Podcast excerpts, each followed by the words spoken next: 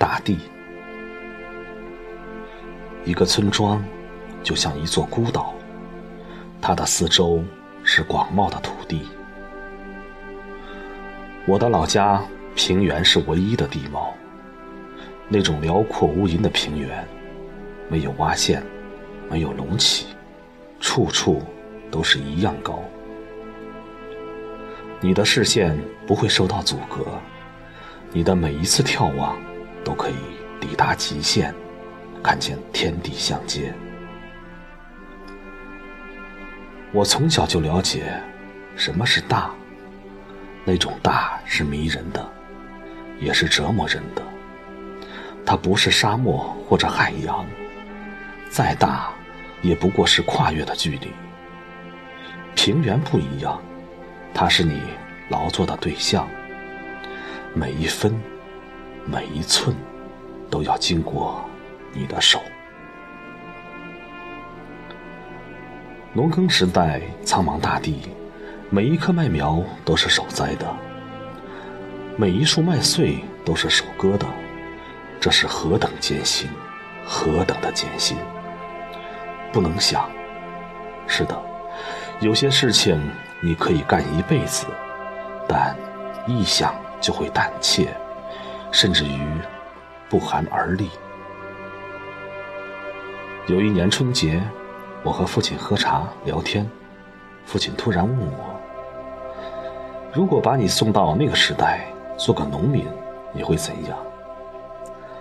我认真想了想，说：“我可能会早早死去。”父亲不再说话，整整一个下午，他不再说话。我深悔自己的冒失。父亲是那个时代活下来的人，我的回答无疑是戳到了他的痛处。一年四季，农人辛勤劳作，大地呈现出不同的色彩。记忆中，最壮观的是鹅黄色，那是经过农人的手，一颗一颗插下去的秧苗，密密麻麻，铺天盖地。这些农人不是画家，也不是文学家，但“青黄不接”这个词儿，一定是他们创造出来的。一青一黄，一枯一荣，他们骨子里的悲欢。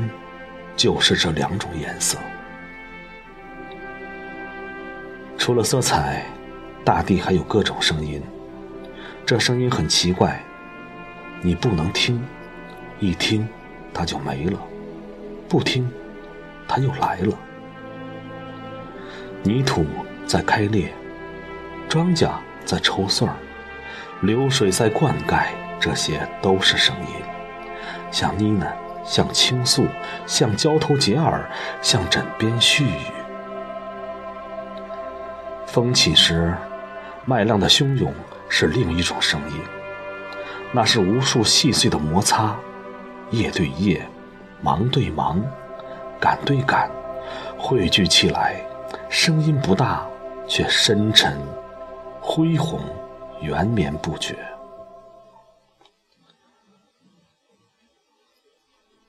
最初，我站在田埂上的时候，哪里懂这些？眼前的景象浩瀚壮烈，一望无际。我像是站在汪洋的岸边，我性格当中孤独的一面，或许就是这样留下来的。外部的宏大，注定会形成内心的寂寥。对一个孩子来说，大地在那里，一直在那里。永远在那里。